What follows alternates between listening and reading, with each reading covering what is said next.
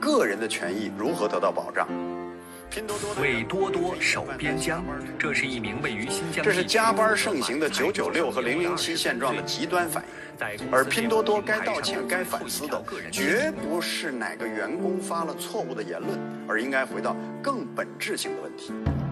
现实里的底层人民并不会对拼多多造成任何影响，甚至它的股价，呃，再创新高，大涨百分之十二。看穿拼多多没有底线的资本们开始狂欢，他们发现在中国有这么一家企业可以近似奴隶，呃似的逼迫几乎是这个国家最聪明的一群人九九六至死方休。你好，欢迎收听问题青年，我是主播 Lisa。今天我们从发问异化和九九六出发，探讨什么是好的工作。从去年开始，关于内卷、打工人等等这样的一些话题，其实引起了很多的讨论。今年年初的时候。拼多多员工的猝死、被开除等等这些事件，让我们再次关心起“九九六”的问题。我们从去年年底的时候就一直在关心，在今天年轻人应该如何去寻找到好的工作，怎么去判断什么是好的工作，怎么去思考工作对于一个人的意义。我们在那个时候就开始联系向彪老师，希望能够听他去跟我们谈一谈这样的一些问题，听他谈一谈异化。谈一谈打工人，谈谈系统，谈一谈个体的一些行动的可能性，也希望他能够从学术的这个视角为大家提供一些解释力和提供一些方法。我们在今年一月份的时候，呃，我跟扎夫卡在线上和向彪老师做了这样的一次访谈。当时我们还没有开出问题青年播客，我们在公众号“青年志”上发了一篇文章，这篇文章的名字叫。向标谈九九六和异化，城市新穷人不是经济穷人，是意义贫困。伴随我们最近播客的开播，我们想把这次谈话的录音也分享给更多的朋友。你不怕去重复做的工作，它可能就是一个好的工作。你应该自己倒退退出来，从自己的心理空间退出来，跟别人建立联系。今天我们看到很多所谓城市新穷人，他不是一个经济穷人，他是一个意义贫困。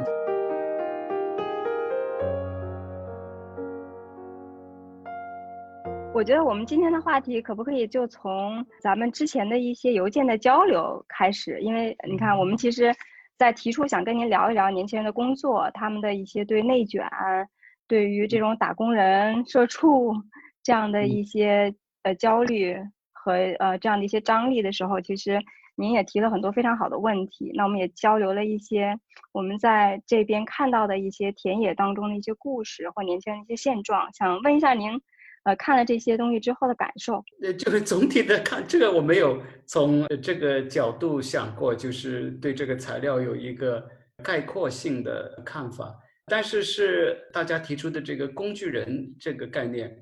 也确实是引起我的呃思考。首先要说一点是，我没有对这个问题做实证的研究，对这个青年的工作状况和生活状况。那我想我能够做的一个贡献，那只不过是一些概念上的梳理，一些思考工具上的帮助。那工具人这个概念有意思呢，就是因为工具这个概念在哲学、社会科学里面是很重要的，因为从呃韦伯。开始大家认为现代化过程当中一个很重要的特征就是它叫工具理性。工具理性的基本意思就是说，你在做事情的时候，你的手段和目标是分开的。然后呢？但并不一定对立。他的意思是说，你这个，然后你对怎么样达到目标，然后采取什么样的手段，有一个理性的这样的一个推理过程，有一个设计过程。那从韦伯这个角度看，就认为中华文化里面是没有工具理性的。那他是什么意思呢？他就是你看那个儒家文化里面，他做什么事情，他这个做事情本身一定要直接应对他的终极目标。在一定意义上解释为什么经商是没有文化地位的，就是你要去做文人、做官，就直接能够按照儒学的那个思想对社会关系进行调节、进行管理，或者说对人性进行反思，然后书写，然后进行教化，对别的。这个百姓进行教化，这些是直接达到这个意义的。在这个呃社会里面，就说他对这个工具、物质工具的是非常不重视的。说你说积累财富，然后积累财富是为了切近另外一个更加终极的目的。他不太愿意进行这样的一个切割。当然，韦伯说，现在这个资本主义精神很重要的一点就是，他为什么他的理论有意思，也是说他要证明说，最早的那个资本主义的积累，它并不是为了钱，它是把那个积累过程当做一个手段，是说你。辛苦工作是靠近上帝的一个方式。他这个工具主义跟我们平常讲的，就是说一切都变得非常功利，呃，跟功利没有直接关系的。它是一种思维方式，一种理解世界的方式。那我们知道，确实在直观上讲，对工具的重视，确实是整个现代社会、现代经济一个非常重要的特点。那你去看那个，虽然我们也有说什么“工欲上其事”，这个是一种日常生活的智慧了，它们不是一种安身立命的一套原则。但是你看那个欧洲的整个的这个工艺的发达，对这个技术，对这个你工具使用的重视。那是程度非常高的。那么在亚洲，那就是日本，它在这一点，就是说，它对这种一个工具理性的掌握上，至少在操作意义上是非常强的。呃，就日常生活里面的做事，就我们跟朋友、跟家人，就出去随便爬爬山、走走路，啊，他一定要 全副武装，从帽子、手套，要换上衣服，一直是鞋子，都是一套东西，针对一套目标。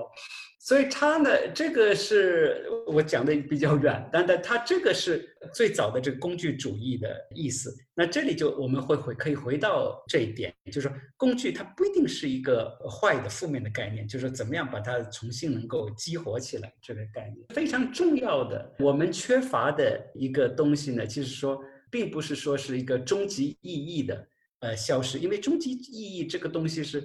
很难去建立的，特别在日常生活里面。他是说，工具理性最重要的是说，你要建立这个链条，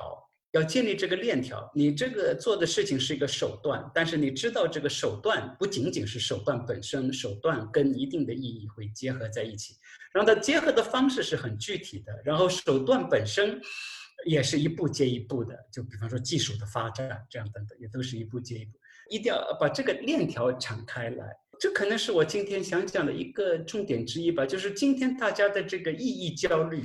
今天我们看到很多所谓城市新穷人，他不是一个经济穷人，他是一个意义贫困，他自己感觉到的意义贫困。那他的意义贫困，并不是他没有意义意识，可能是相反，他有那个就是要直接达到意义，好像做一件事情一定要有直接一个意义，这个可能是一个误区。就你做的这个事情。不可能直接有终极意义，但是呢，确实，我们今天一个很大的问题，这个不是青年人本身的错，是我们整个的这个经济体系、经济结构里面的问题，就是青年人看不到自己做的这个工作跟那个最更大的意义的联系是什么。所以现在说，不是说要在这个行动本里面呃找意义，而是说你要把自己的工作和别人的工作联系起来。然后把今天的工作，呃，以前历史上的工作和以后的工作联系起来，然后在这个联系过程当中，你看出意义。可以这样讲，说克服工具人的一个困境，其实是可能要更回到工具理性，要回到这个经典的工具理性。这个是第一个。为什么我当时你提出工具，我就觉得有趣。第二个呢是拉托提出的一个说法，我觉得很有意思。拉托。Bruno Rato 是法国的一个人类学家，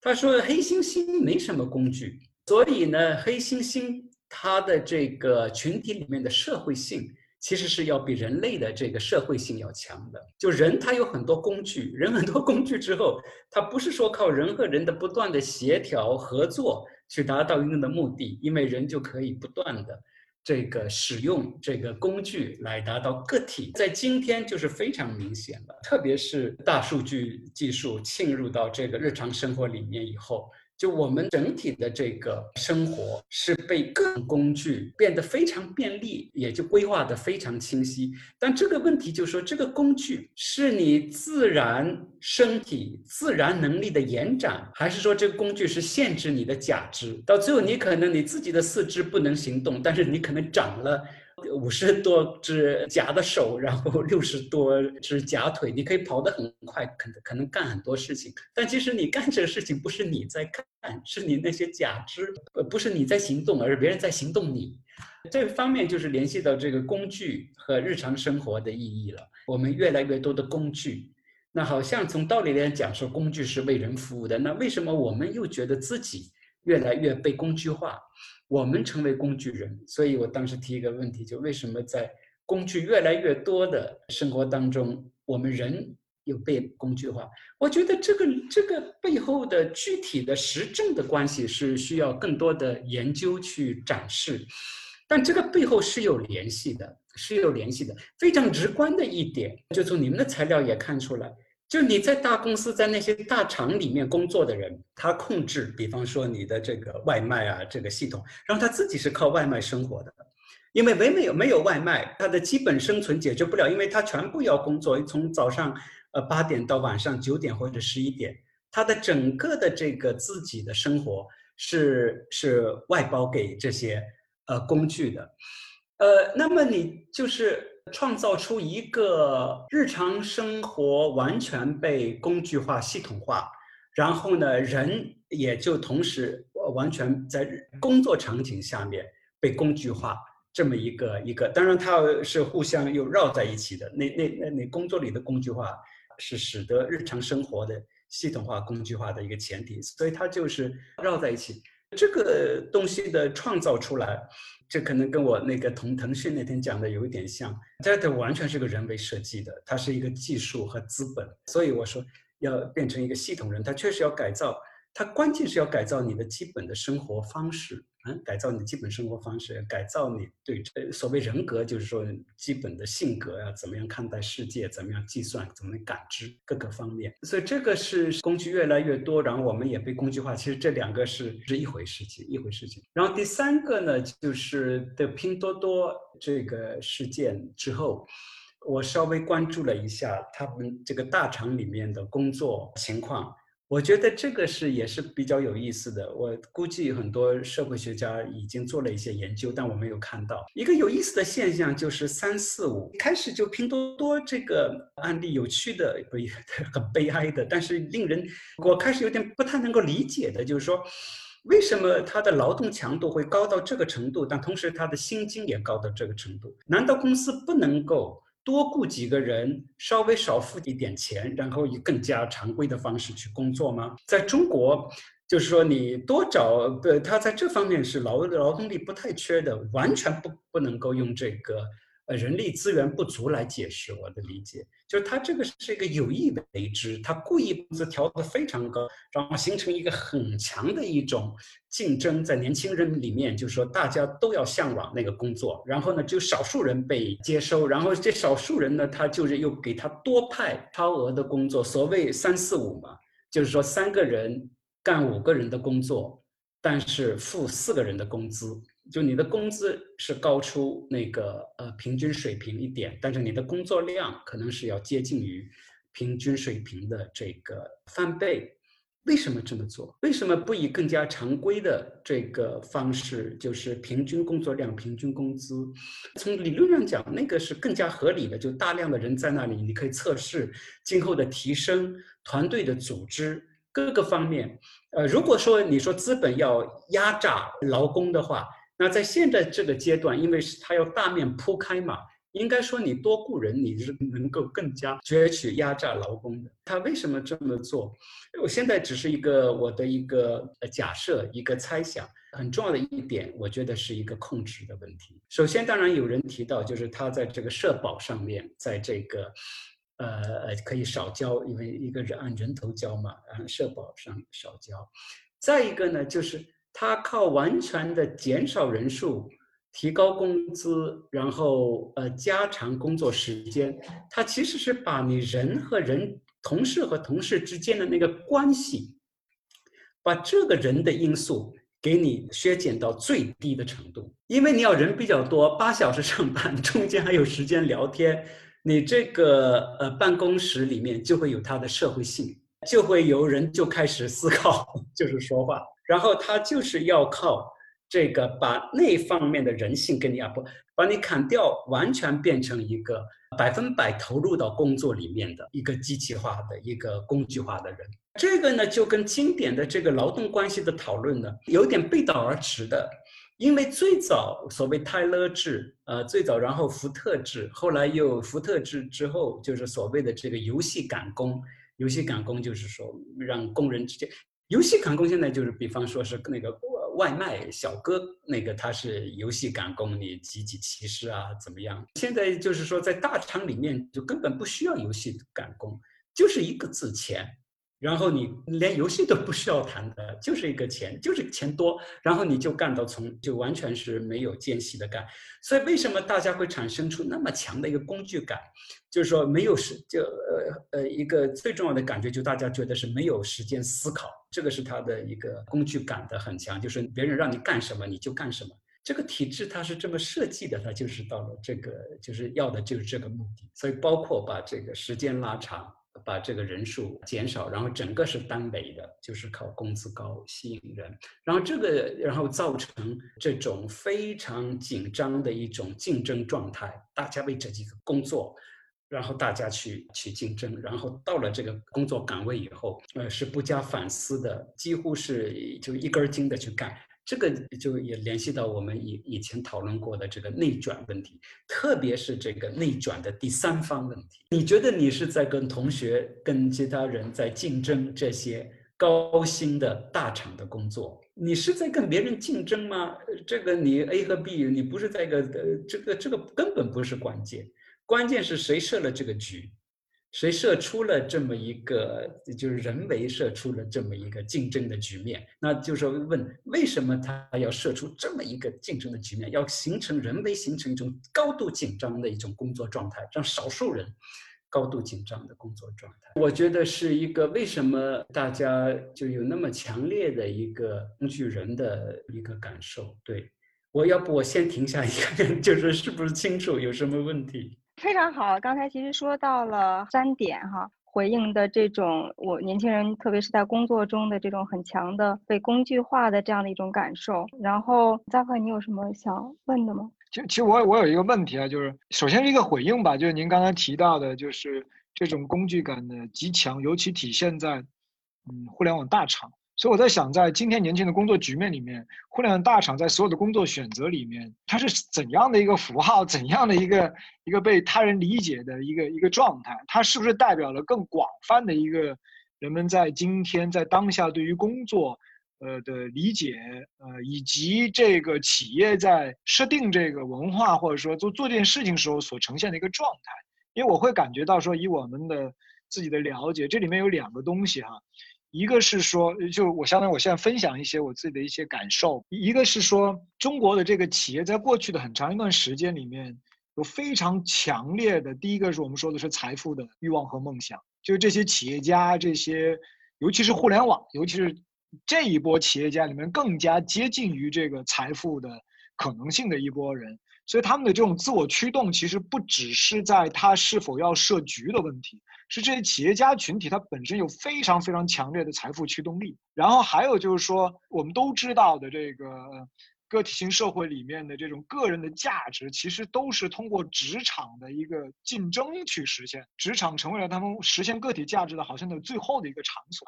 那在这里面的话，这一波的新的企业家，互联网的企业家，包括中国的本土的很多新的那个没那么互联网，但是也是新的商业品牌的这些年轻企业家，所以表现为这些企业家在设定企业组织和文化的时候，他是非常非常有强烈的狼性主义的一些东西在里面的。然后第二个是说，同样的道理，其实也可以反向在参与这个游戏的年轻人的这个身上能看到。因为他们也相信说，互联网离他们很近，所带来的财富很近，互联网所造就的个体价值的可能性很近，所以这个东西从我的理解里面有一条是说，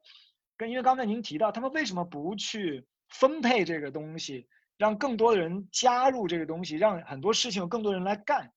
他们因为他们里面有一条就是说，他觉得这件事情首先已经不是我们想象的传统企业的决策速度和创新速度了。他们默认为这种加速度是是正常的，是什么原因造成的？一个是他们觉得新的商业设施提供了这样的基础，第二个确实是竞争激烈，还有就是我们刚才说到那些个人真的想去创造和实现的这个逻辑。所以这个我我觉得可能从设局之外，也有这些参与这个局面的这些个体，他自己在他的愿景里面所所能看到的一些东西吧。当然，这个游戏非常有趣的是，它最终都落到了钱，因为你的个体价值和世界的实现，到最后就变成上市、敲钟、期权，所有的故事都变成了，比如说蚂蚁要上市之前说将会造就阿里下面的这个蚂蚁财富嘛，就是蚂蚁金融会造就多少上万个亿万富翁，就好像这是一个永远都可以实现的一个故事，在中国。但这两年这这个事为什么伴随着九九六呢？因为这事儿都越来越能说不可实现了，所以就我们从一个比较世俗的角度，能看到人们对这个游戏的这个不这么认同之后，他的那个敏感度就就就增加了。然后你还讲到的一个很重要的东西，就是您刚才讲到那个工具理性，它要这个工具性的这个是作为手段，它要通往某些那个目的才行，对吧？这个链条要打通。那过去这个链条某种意义上是通的。只不过那个意义就就是个体价值和财富，财富作为个体价值的显现，其实最后就只剩一个符号了，就是财富。当然，你还可以讲啊，他们都很骄傲他们的创新呢。就是当拼多多大厂讲他们在改善人们的商业、改善商业效率，在增进人们福祉的时候，他们是真的信这件事情的。所以，所以，所以这个对他们说，这个链条过去对他们说，某种意义上是通的，只不过这个东西指向是非常非常窄的，而年轻人也觉得这个东西某种意义上是通的。所以，当这个链条不太通的时候，您说那个链条的这个逻辑问题就出现，就很多人就有点 lost 掉了。那那我这样去辛苦工作又不能获得这个，甚至要出卖掉自己的身体，所有的时间，就您说的被全面工具化压缩之后，他就会觉得这个事情会值得去重新去深思，他就要寻找我为什么要加入这个游戏等很多对这个异化的感知。因为在美国，在欧洲，可能是几十年前，年轻人就开始反叛了。六十年代，他们就知道这东西是逻辑，但在中国是现在才知道，说我在干什么。这个东西是叫异化，然后这个故事不只有这一个链条，所以他们会对那个意义的渴望确实会会比较多。然后最近收到了很多的年轻的故事，其实还是在问，那工作有什么意义呢？如果说大环境是异化的，又加上您刚才说的，还不止于此哦，还有更大的局，更多的这个对个体的那个进入一个组织，甚至都不能作为一个组织的社会人，组织都不能赋予任何社会性的东西，那这个组织还有什么意义吗？所以他们大量的问题是关于这些的，所以所以这也是我的另外一个问题，这个链条以及这链条到底通往哪里，在中国有哪些资源可以通往，能启发到年轻人说，其实这个问题既是现代性的问题。呃，也是我们正在面临的问题，但其实还有很多的通往可能性，或者有哪些解决方案？对，其实刚才嘉慧提的那个是关于，就是在这个链条上，这个异化，呃，它是怎么怎么在发生的？然后为什么就是这么多年以来我们在讲异化，然后在现在这种感受特别的深刻哈？然后呢，我也想在您回答这个问题之前呢，也提供几个您刚才讲到的这三个问题上头的。我们所看到的一些现实的一些情况和一些小故事，或许也可以就是您一同去回应一些这些现象。比如说前面讲到的这种工作和它意义的一个关联，哈，就是我们一方面会发现年轻人对于工作的那个意义感有一个很强的一个诉求，然后但这种诉求呢，有的时候也会变得非常需要就是即刻实现，就是我此时此刻所做的此件事情，它是什么意义呢？啊，如果这件事情需要被放下您刚才讲到的，放到一个更大的图景当中，然后去说，哎，在这个更大的图景当中，你看它是有意义的，这事儿好像有的时候就不太 make sense。啊，在我们自己的公司当中，有的时候也会有这样的情况。然后很多年轻人问我们的时候，提到的他们的一些焦虑点也是，就是你看我在做的这件事情，我觉得它是没有什么意义的。您刚才讲到那个第二点，就是究竟我们现在越来越多的技术的工具，它是一个自然的你自己的肢体的延伸，还是说？是限制你的一个假肢，我觉得现在年轻人对这个也开始会形成了一些警觉和意识。我们前段时间去探讨那个赛博朋克的时候，有有人举例说，你看啊，我待在一个很高档的一个写字楼里，坐着一个几千块钱的人体工学椅，然后要加班到深夜，然后我吃饭都得通过外卖解决，对吧？然后我如果家里水管坏了，我都完全束手无策，我只能通过一个平台帮我找到一个工人，他可能要收很贵的钱。我觉得。不合理，但是也没有办法。然后有一个年轻人说，他有一次在小区里头和几个那个修车的大爷，他本来排队修自己的车，然后没排到他的时候，发现旁边聊天的大爷就帮他把那个自己的车修好了。他觉得这是一种。非常神奇的，就是人一种技能。觉得你看说，哎，其实我们现在所有的事情都得通过消费的手段，通过外包的手段才能够去做到啊。那究竟像你说的，而且很多时候还是一种被控制的这种假肢。我觉得这种感受其实是有的。然后包括您刚才讲到拼多多的，就是一个它制造出来一个高度内卷的，然后高度标准化。我在看到有些故事的时候，我也觉得非常惊讶，怎么会有人能够容忍一个很集权的这种管理的这种方式？就是你不可以用真名，然后你从一家公司被 赶走了之后，甚至你的同事都不知道这位同事他是什么真名，然后不允许是和同事加自己建群。他确实是你把每一个人他的工作，他在公司当中的角色，他的出现都高度的标准化，然后像您说的，去除掉了那些人们之间的这各种各样的一些社交的可能性、联系的可能性。然后在这种情况之下，他的那个异化其实真的是非常非常的紧张的那种程度，是比之前的一些工作的场合要更夸张一些的。所以我就想提供这样几个我们所看到的一些具体的一些情境给您。非常感谢你刚才的几个回应，我觉得对我很有帮助。首先，我觉得是有必要对这个设局这个说法做一些界定，因为听起来好像它是一个一开始就这么设计好的。确实，你要去访谈这些企业家个人的经历的话，因为很多人的企业家，特别是他合作的，它里面有很多其实是技术乌托邦主义。张小龙，你要说要讲这个工具的哲学的话，那这个张小龙是必然要谈的。他多次谈到，就是说为什么要有微信？微信要比微博民主。微信只是工具，什么是工具？工具就是用完了就不用了，用完即走。那今天你看微信，难道是用完即走吗？全世界都现在就是说，最震惊的就是说，为什么微信达到那么高度粘性？微信整个赚钱，它就是两个字，就是就是一个字粘你，就是粘。所有的粘，它再倒过来。张小龙一直认为他他这样的乌托邦主义，他是说这个工具。呃，讲强调工具化，工具化，就说你用它用完了，它跟你没有关系，完全由你自己解决，由你自己决定你跟工具是什么关系。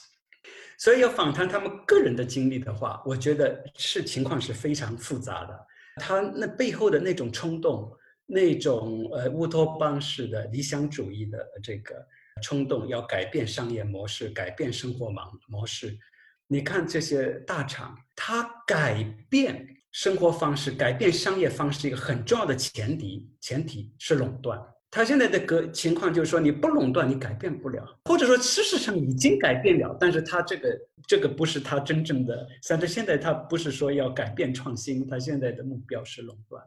中小型的企业要往上走的话，他说我要改变，但是你那个 这里就是工具理性，他他是有工具理性的。他说我第一步一定要是上市，要去套钱，这个就在美国呃就在西方就更加重要了，就是这个，比方说看这个外卖这个骑手。那他是完全是另外一个逻辑，因为对棋手他强调的，你看现在网上的一些，我们都怀疑是软文呢，就是他在的。他强调的是自由，就是说你你你可以自己骑着 骑着这个摩托车在路上空旷的空间，你可以完全 自主时间等等。他强调的是自由，但是对那个骑手背后的那个公司里面人，他强调是高薪，是这种高大上的形象。他这里有不同的这个呃呃策略在里头。但是刚才那个安定提的这个是非常重要，就是说。设局，我把它变得好像变得是一个非常理性主义的一个设计，但在历史事实过程当中，有很多却是文化的因素，有很多种想象的因素、话语的因素在里头，需要把它理清楚。对，那刚才 Lisa 讲到的这一点，就是说公司里面不用真名，人辞职之后，那个同事都不知道那个人叫什么名字，有点像地下工作的情况。这个就一点都不奇怪，你感觉自己是一个工具人，就说你无法和你的同事建立一个比较有机的联系，对吧？这个又回到安定的那个问题，就说这个链条，链条在真实实践当中呢，它不是靠一个逻辑推演建立起来，就说我今天做了这个事情，然后这个事情会导致明天一个什么事情，然后这个事情本身随着时间的推移，我会达到什么样的终极目标？不是这样的。如果这样去想，每个人都成都疯了。他这个链条是说，哎，我的工作和你的工作能够对接。有的时候我们做很多事情不知道有什么意义，但是就是说几个人碰在一块儿，这个就是你可以看那企业家早年创业，他是比较典型的。几个人放在一起，他头脑风暴，他就觉得很有趣，在这个互动里面，当然他模模糊糊觉得也会改变世界什么的，那个东西也是链条不能清晰建立起来的，也只是个模模糊糊的印象。但是这种链条横向的跟这个同事的这个互动，然后说能够达成一个短期的一个一个目标，然后这个目标呢也觉得是到最后是有意义的，对社会哈，但是那个比较模糊的方向性的，呃，觉得是有意义。其实那样就够了，所以现在他打断的倒不是说一个逻辑推演的链条，他现在我们不存在的是这种事实当中能够直接感受到的横向的链条。那这里 Lisa 又讲到，就是说觉得这个意义对意义的需求呢，他希望在自己做的事情里面直接看到意义，而且像比较即刻的，就说别人给他一个明确的答案，这个做的是什么意义？那这个刚才讲到，其实是在实践当中是不现实的。刚才你提到这个即刻性的对这个意义，呃的即刻性内在的意义的即刻的要求呢，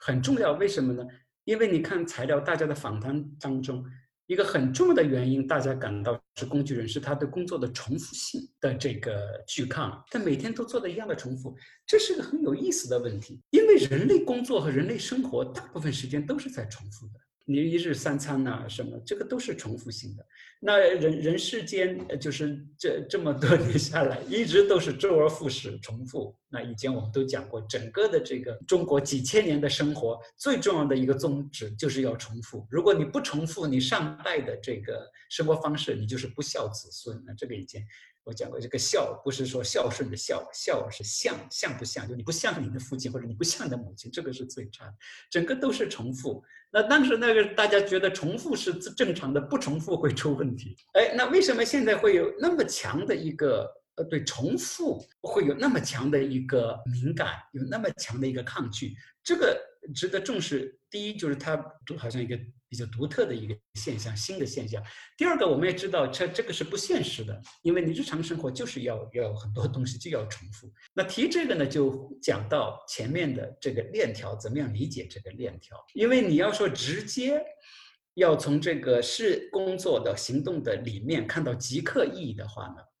那你的兴奋感只能是来自于，要么直接看到这个意义，第二，要么就是说每天做不一样的事情，你就是靠这个事情本身的新鲜性，给你一个大脑上的、情感上的、心理上的一种满足。那重复，我们知道干大事情、干好事情就是要重复的。重复的意义，正是说你每天做的事情，你看到它不断的深入。看到他每天你做的和其他同事做的每天做的事情能够发生连接，然后慢慢汇集成一个大的事情，对吧？所以这个是，就是说你不能够在这个事情本身里面发生即刻的意义。我总的意思是说这个，然后对这个重复性的这个敏感，我们要分析。这里再还有一点呢，就是我觉得你们网上的很多文章也提到很好，就是说。很多这些问题都是不能够靠这个思考去解决，它是一个实践方式。所以你现在大家产生这个无意义感啊，对重复的这个抗拒，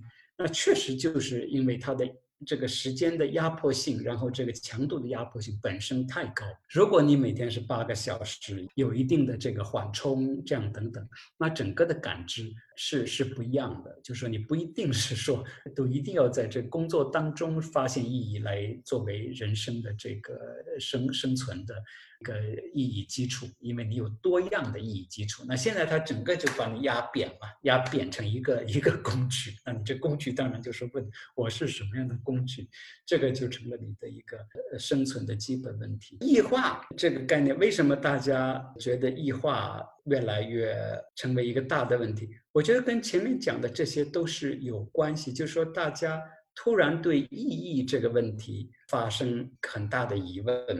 那发生意意义，为什么要在现在这个情况发生意义的问题，并不是说明就是以前的各种，比方你说打工妹打工那个在流水线里面的那个，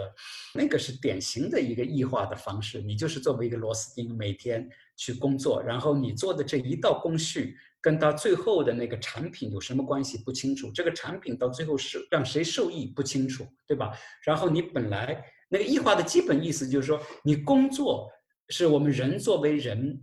的这个主动性、创造性发挥的最重要的那一刻，是让你人让你自己感受到是人的那一刻，在工作当中，我们调动肌肉、调动神经、调动你的兴奋感、调动你的这个肢体活动能力和脑力活动能力，这个是你人成为人。但是根据马克思说，在资本主义条件下，那一刻正是你非常仇恨的一刻。是你迫不及待希望结束的一刻，你就是老是看着那个钟表，就看那个他要他们那时候说五点下班，就是要等到五点下班，赶快结束，就是全身调动那个时刻，要回到一个休息的一个被动的状况。但总的来讲说，回到一个比较思考方式的问题上，就是不要去看那个意义。现在最大就是说，因为也大家提到，就为什么大家有意义渴望，还是就是说，有跟个体化是联系在一起，这些事都是一环扣一环的。工具化跟个体化好像是对立的，但它在现实当中，它就是就是一体化的，就是一体化。你就是你正因为你都是靠大量的工具，你就没有跟人其他人发生实质性的关系，就是你自己和工具 在一起玩儿。下面，然后呢，自我的意识是越来越强，再加上整整的，呃，社会上的总体的教育方式怎么样等等，就是自我意识越来越强。所以，一个人如果是一天到晚生活在自己的大脑里面，要生活在自己的这个心理空间里面，你当然就要渴求。这个是很有意思，这个我们可以提。什么叫系统？就是说，你这个时候你自己成为一个封闭的系统。一个系统的意思，最早它当然是这个卢曼啊，Nicholas Luhmann，德国的社会学家，他是通过这个呃从生物学里面引进来。那生物学呢，用系统来干什么？最早是说他用系统这概念来定义什么是生命，什么不是生命。什么是生命？生命是一个系统，是什么意思呢？就是说它是不需要外界的介入。而能够，当然它需要外界吸收能量，但是这个是生命自己会去吸收的，它不需要外界介入干预的情况下，能够自我的持续，能够自我不断的循环，形成这么一个循环，这个叫做一个一个生命。那么就是一个封闭的系统，那就是说是一个自我循环。那现在我觉得很多年轻人一个很大的问题，就在这么一个大的系系统下面工作。然后在这么一个大的系统下面，快递等等生活，很大的一个问题，什么叫系统人？就是说他个体成了一个封闭的系统，他就一天到晚生活在自己的这个呃心理空间，这个脑子里面，他所以他就不断的在想各种情感，一点点情感问题就变成一个巨大的一个一个危机，因为他这个百分百啊，他的意识就不断的是一个自我不断反馈，在一个封闭系统里面转。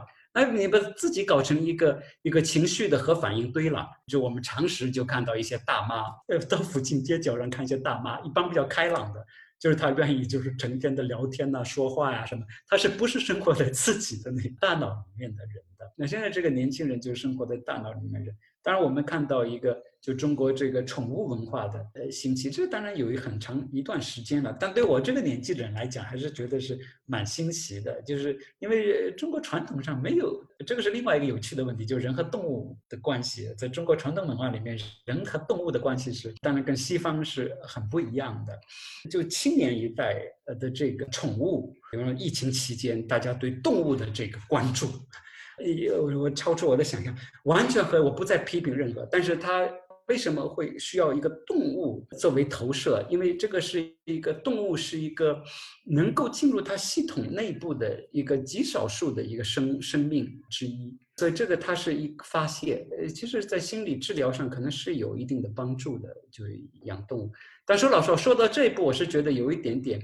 心痛了哈。就年轻人得得到这一步，得通过养宠物啊或者怎么样，呃，来给自己打开一点点小窗户。那所以呢，就是它好像主体性的消失啊，跟这个联系在一起。那今天的异化呢，在表面上看起来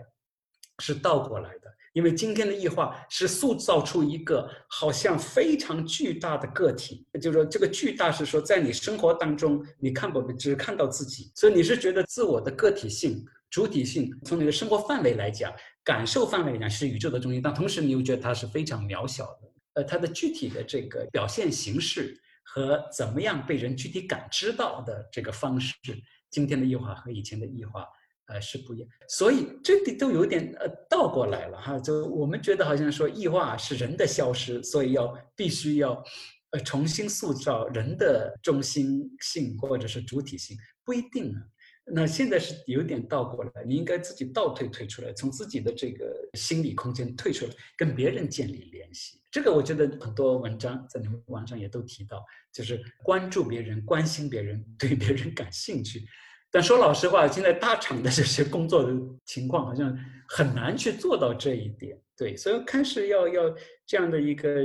批判性的这种。讨论反思，要要给要要形成一种社会压力，对这些大厂形成社会压力是很重要。非非常好，非常好。我们也我们刚才有讲到说，其实又在进一步的去讲到这个大厂它。我们说不是不是一个设局，但是它在这样的一个历史的演进之下，确实是形成了一个就是前所未有，哪怕是在商业的环境当中，其实互联网公司所创造的这种模式，到现在也并不知道它会走到哪里去的这种模式，其实形成了一整套的这样的我们说意识形态。从说作为一个创业者来说，他的目标是要垄断，而今天说的垄断，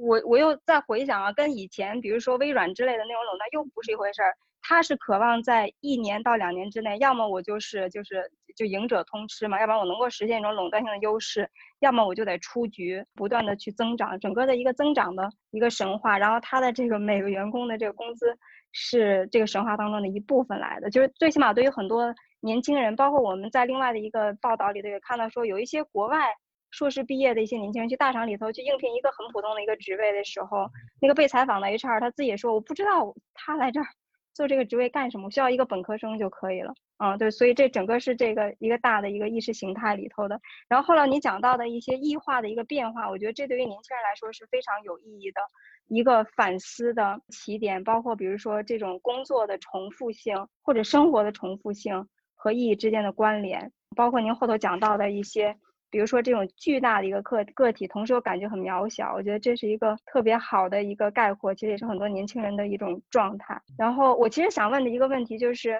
在这样的一种情况之下，然后我们也知道年轻人的这种状态，包括活在自己的一个大脑里头，觉得自己有很大的一个个体，同时又感觉很渺小，然后面对这样的一种工作的环境。也是很多年轻人问我的一个问题，就是那什么是好的工作呢？这个只能在实践当中去呃寻找它。但我觉得今天很重要的一点就是一个好的工作，我觉得可以这样去测试：你不怕去重复做的工作，它可能就是一个好的工作；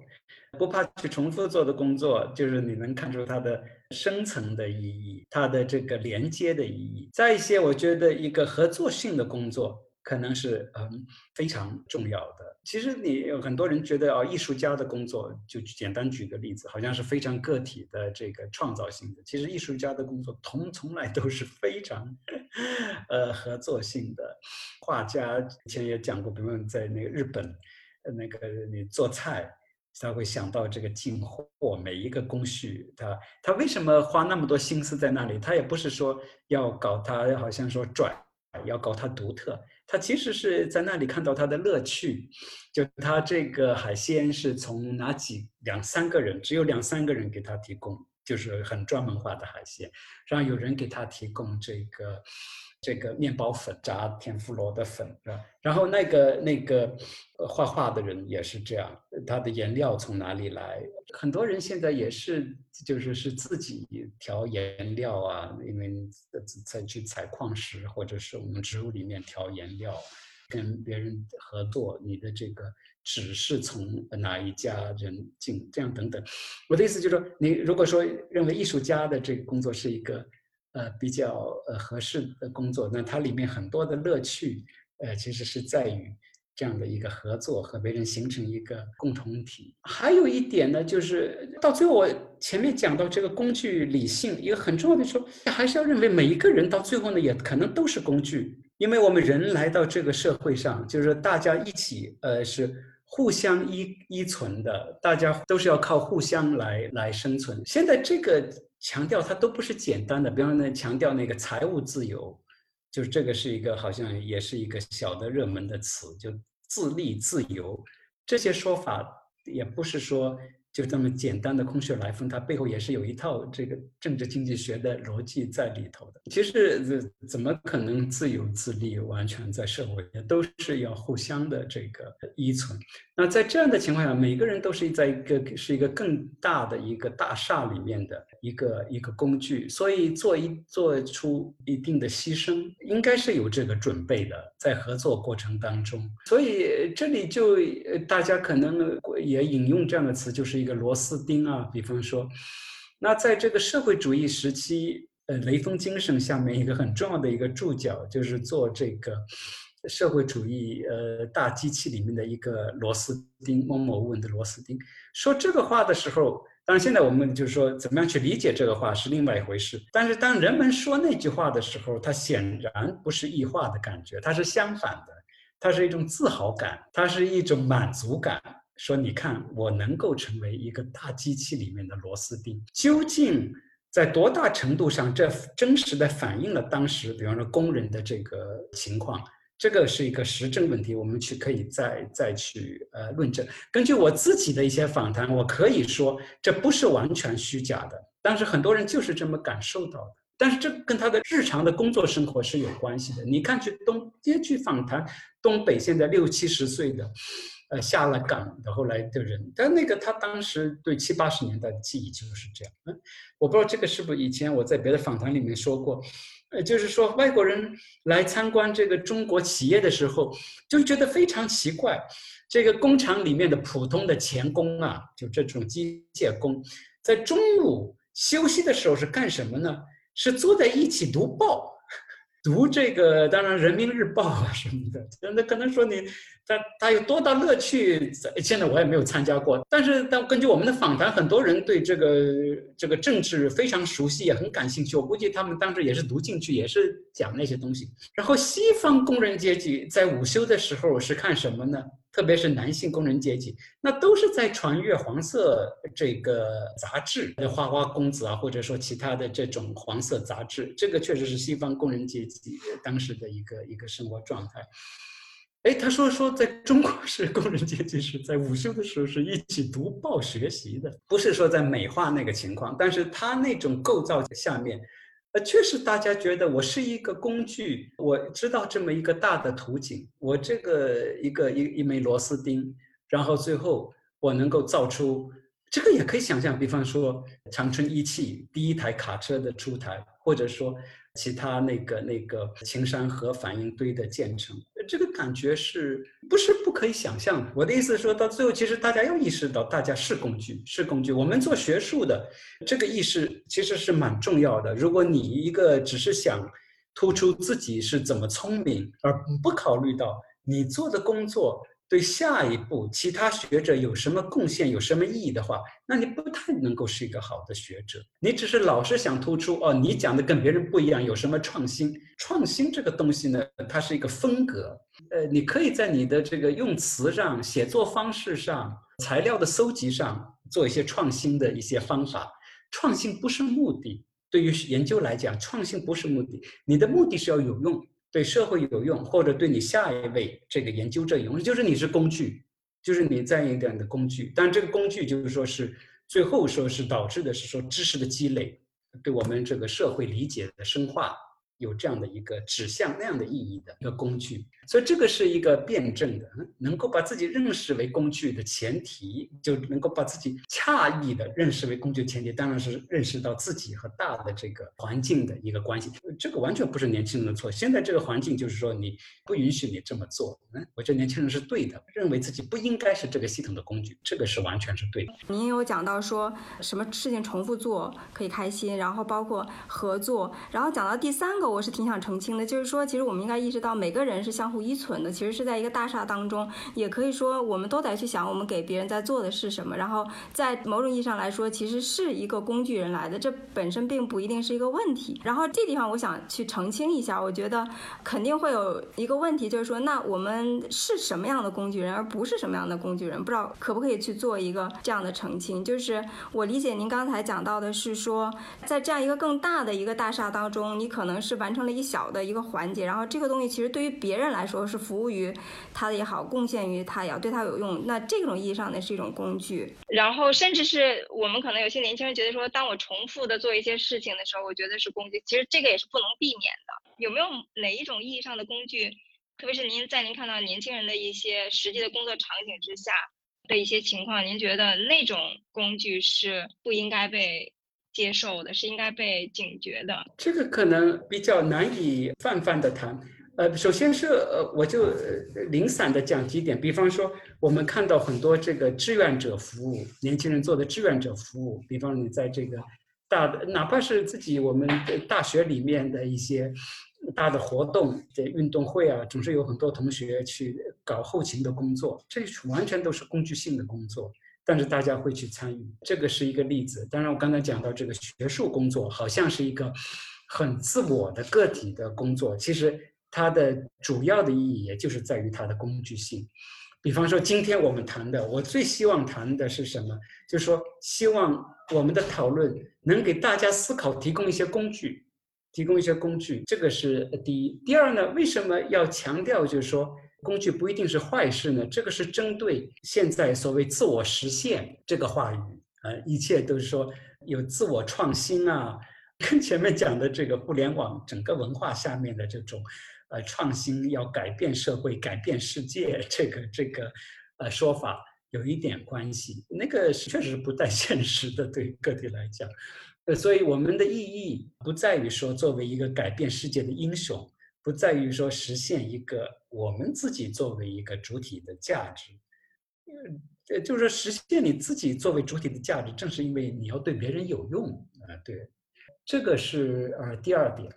第三点呢，确实是很多东西是讲到。呃，就是可能有的时候是形式比内容更重要。如果我们讲到具体的这个日常实践的话，啊，因为你很难去判断你做工作的啊，除非一些比较极端的例子，我们就知道这个事情是在内容上是好的还是坏的。但大部分说日常工作，你很难讲这个事情本身是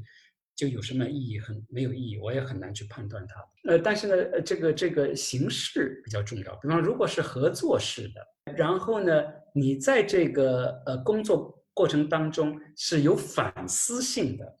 能够不断自己提醒自己的，有探索性的，这些都是通过形式上比。那这个西呢，它在非常自然的，它在内容上它也就会是好的。就是如果是也自己反思性的、探索性的，然后合作性的，就是内容上也会就比较好的，而且它是在这个效果上也是比较有乐趣的。很多人年轻人讲自己觉得工具人很重要的，又回到时间上的问题，就是说你二十四小时 on call，就是然后让你干嘛就干嘛，马上就等不得的。那个经理那个头说让你把那数据找过来，现在你马上给我弄，这个大家形成的这个压迫感，这个词也是我们经常提到的这种压迫感，这个包括这个外卖骑手也是。很多的这种这种压迫感，造成工具人的感受的一个很重要的原因。那这个要消除掉，这个要消除。所以这样的工具不能当，这个就完全是被动性的，完全是被指令性的工具，这个不能当。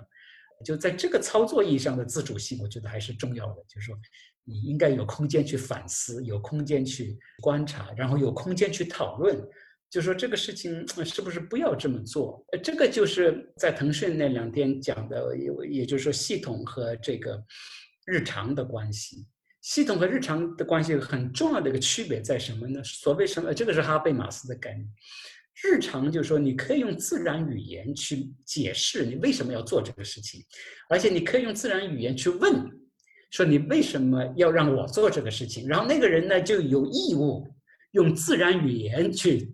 解释他为什么让你做这个事情，形成一个呃这样的，用哈贝马斯是说的是理性的交流、讨论，呃一个行动，就就是理性的交流。系统是不管这一套的，没有自然语言，只有算法语言。然后下来以后，你说不能够用一个自然语言，你为什么要让我干？你不能问那个那个机器、那个系统这句话。其实你也不能够问你那个经理了，因为经理现在是那个算法的替代呃代言代代替身，所以化身，所以这个是呃一个一个区别。所以我就觉得什么样的工具，我一下子找不到很好的语言，但是说能够是有探索性、能够有反思性的、有交流性的。交流性就能够用自然语言去解释这为什么要做，然后也能够有权利去问为什么去这么做，有权利去获得解释。然后这个合作性的这几点是是非常重。然后在这样几点情况下，我觉得大家我是还是呃觉得应该提倡牺牲精神，提倡一些奉献的，就是说你得不到回报。但我觉得也很自然的，很少人真的要成为名人啊，或者怎么样，基本上比较公平的，然后每天生活是这样比较快乐的。我我觉得年轻人是是愿意会愿意去做奉献。感谢大家收听《问题青年》，是由青年志出品的播客。我们从青年的发问出发，探讨行动的可能性。你可以在小宇宙、苹果播客、喜马拉雅、网易云音乐等平台收听我们的节目。如果你喜欢我们的节目，可以在微信和微博搜索“青年志 Uthology”，关注我们的其他内容栏目或与我们联系。谢谢。